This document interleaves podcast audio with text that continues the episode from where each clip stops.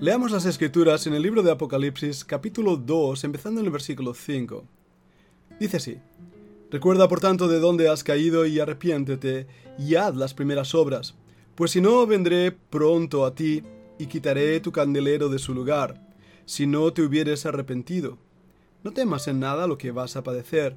He aquí el diablo echará a algunos de vosotros en la cárcel para que seáis probados, y tendréis tribulación por diez días. Sé fiel hasta la muerte y yo te daré la corona de la vida. Por tanto, arrepiéntete, pues si no, vendré a ti pronto y pelearé contra ellos con la espada de mi boca. Y le he dado tiempo para que se arrepienta, pero no quiere arrepentirse de su fornicación. Versículo 21. Versículo 25. Pero lo que tenéis, retenedlo hasta que yo venga. Ahora vayamos al capítulo 3 y versículo 4. Pero tienes unas pocas personas en Sardis que no han manchado sus vestiduras y andan conmigo en vestiduras blancas porque son dignas. He aquí, yo vengo pronto. Retén lo que tienes, para que ninguno tome tu corona. He aquí, yo estoy a la puerta y llamo. Si alguno oye mi voz y abre la puerta, entraré a él y cenaré con él, y él conmigo. El Señor bendiga su palabra en nuestros corazones. Bienvenidos a un nuevo podcast en esta aula de estudio hoy estamos apegados a ti. Deseamos que Dios os bendiga abundantemente en una nueva clase. La Fundación Bíblica te invita a participar tanto de esta aula internacional hoy apegados a él como a sus cursos online en mol.fundacionbiblica.com. También adoración de siervos todos los martes a las 7.30 de la tarde España a través de nuestro canal de YouTube. Para cualquier información escribe a fundacionbiblica.gmail.com. Aprendamos juntos del Maestro. Te esperamos.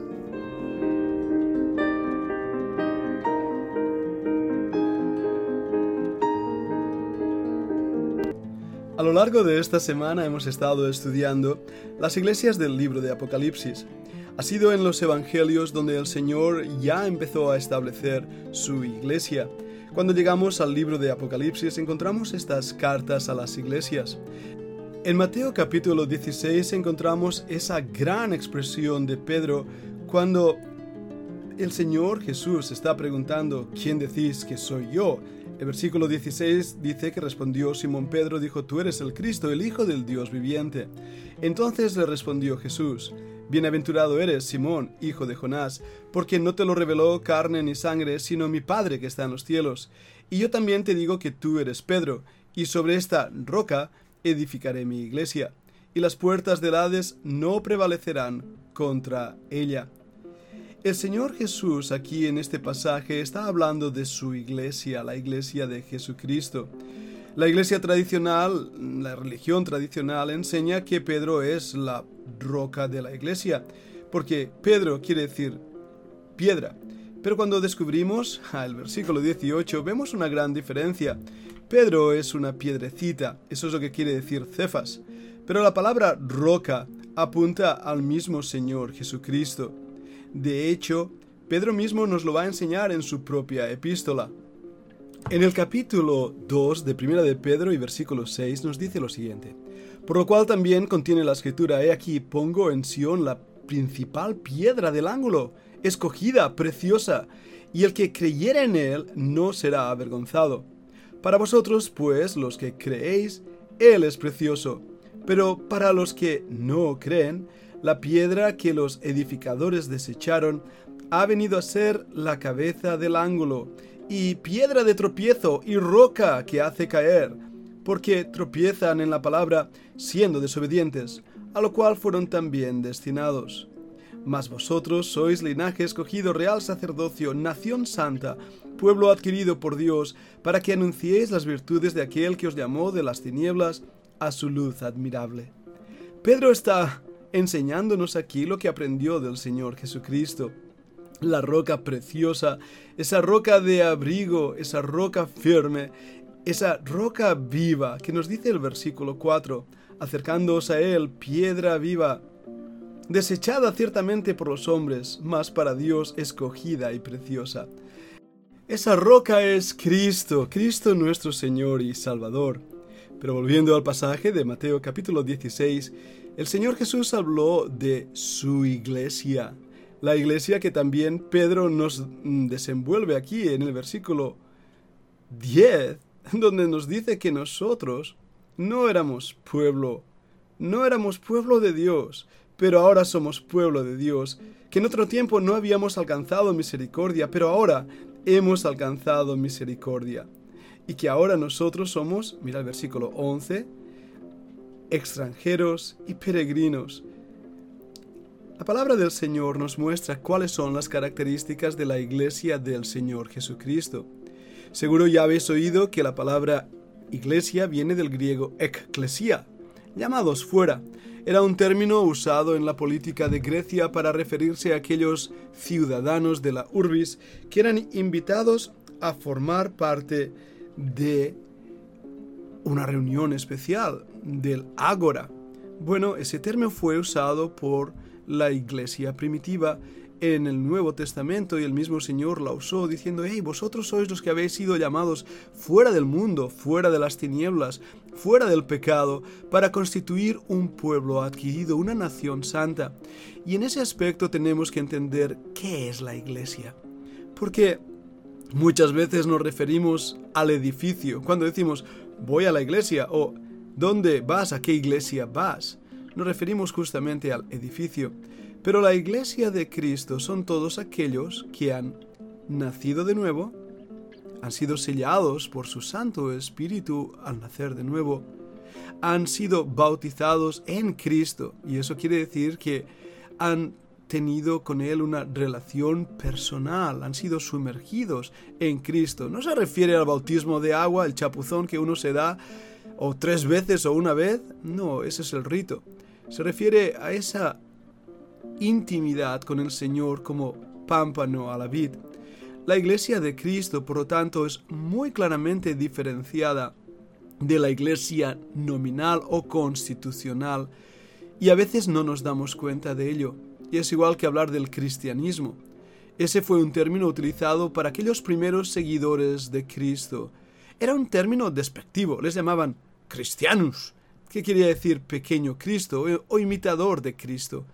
Ese término de menosprecio se convirtió en un término de victoria. Nosotros somos cristianos, seguidores del Maestro, seguidores del Señor. Pero esa iglesia no es una iglesia grande en absoluto. De hecho, una de las palabras más preciosas que el Señor utilizó para sus seguidores fue manada pequeña. En el Evangelio de Lucas que estamos estudiando en el capítulo 12, en un contexto de provisión y cuidado, el Señor Jesús usó ese término para referirse a los suyos. Mira capítulo 12, versículo 29 para entrar en el contexto. Vosotros pues no os preocupéis por lo que habéis de comer, ni por lo que habéis de beber, ni estéis en ansiosa inquietud, porque todas estas cosas buscan las gentes del mundo, pero vuestro Padre sabe que tenéis necesidad de estas cosas. Mas, buscad el reino de Dios y todas estas cosas os serán añadidas. No temáis, manada pequeña, porque vuestro Padre le ha placido daros el reino. Qué hermoso es darnos cuenta que Dios sabe lo que necesitamos y que si tenemos hambre, Él nos sacia. De hecho, en otro lugar habló de los que tienen hambre y sed de justicia. Hoy hablábamos en la Fundación Bíblica con nuestra decana ese versículo en Marcos que habla como dio de comer a los que estaban hambrientos el Señor y en el contexto se refiere también a un hambre espiritual. Una de las características de esa manada pequeña es que tiene hambre del reino, hambre de Cristo, hambre de Dios. Tal vez ese sea el verdadero sentido de cuando uno hace oración y ayuno, que tenemos tanta hambre de Dios que se nos pasa el hambre del cuerpo, porque deseamos estar con Él. El Señor Jesucristo habló de su iglesia y su iglesia es una manada pequeña, pero tristemente Satanás ha intentado atacarla y terminar con ella, y al no conseguirlo a través de las persecuciones en el tiempo de Diocleciano, por ejemplo, Satanás ideó un segundo plan de ataque. No hay mejor manera que vencer al enemigo que uniéndote a Él. ¿Y cómo lo haces? Muy bien, imitándole. Satanás creó su propia iglesia. Otra de las palabras utilizadas para iglesia en el Nuevo Testamento es la famosa palabra sinagoga. Sí, es el nombre usado para donde se reúnen los judíos. Pero en el libro de Apocalipsis nos habla de la sinagoga de Satanás. Esa expresión curiosamente aparece en Apocalipsis 2.9 y en Apocalipsis 3.9. Mira lo que dice. Yo conozco tus obras y tu tribulación y tu pobreza, pero tú eres rico. Y la blasfemia de los que se dicen ser judíos y no lo son, sino sinagoga de Satanás. En el 3.9, he aquí yo entrego de la sinagoga de Satanás a los que se dicen ser judíos y no lo son, sino que mienten. He aquí yo haré que vengan y se postren a tus pies y reconozcan que yo te he amado. Ahí la palabra sinagoga quiere decir justamente esa reunión de personas que diciendo ser judíos, y esa palabra no se refiere solamente a la nación de Israel, sino a aquellos que seguían las tradiciones y costumbres judaicas. Pero, ¿cuál es el problema? El problema es que esta iglesia, en el contexto de Sardis, se ha convertido en una iglesia de Satanás. ¿Por qué? Bueno, porque han dejado al Señor fuera de la iglesia. Y por eso los miembros de la iglesia de Satanás crecen y crecen. La hipocresía, la religiosidad, todas esas obras por las cuales piensan que van a ser aceptados por Dios, es lo que produce en el corazón de las personas cierta complacencia. Pero hay una gran diferencia entre la sinagoga de Satanás y la iglesia de Cristo. Y es que en este versículo 9 dice, y reconozcan que yo te he amado. Por cuanto has guardado la palabra de mi paciencia, yo también te guardaré de la hora de la prueba que ha de venir sobre el mundo entero, para probar a los que moran sobre la tierra.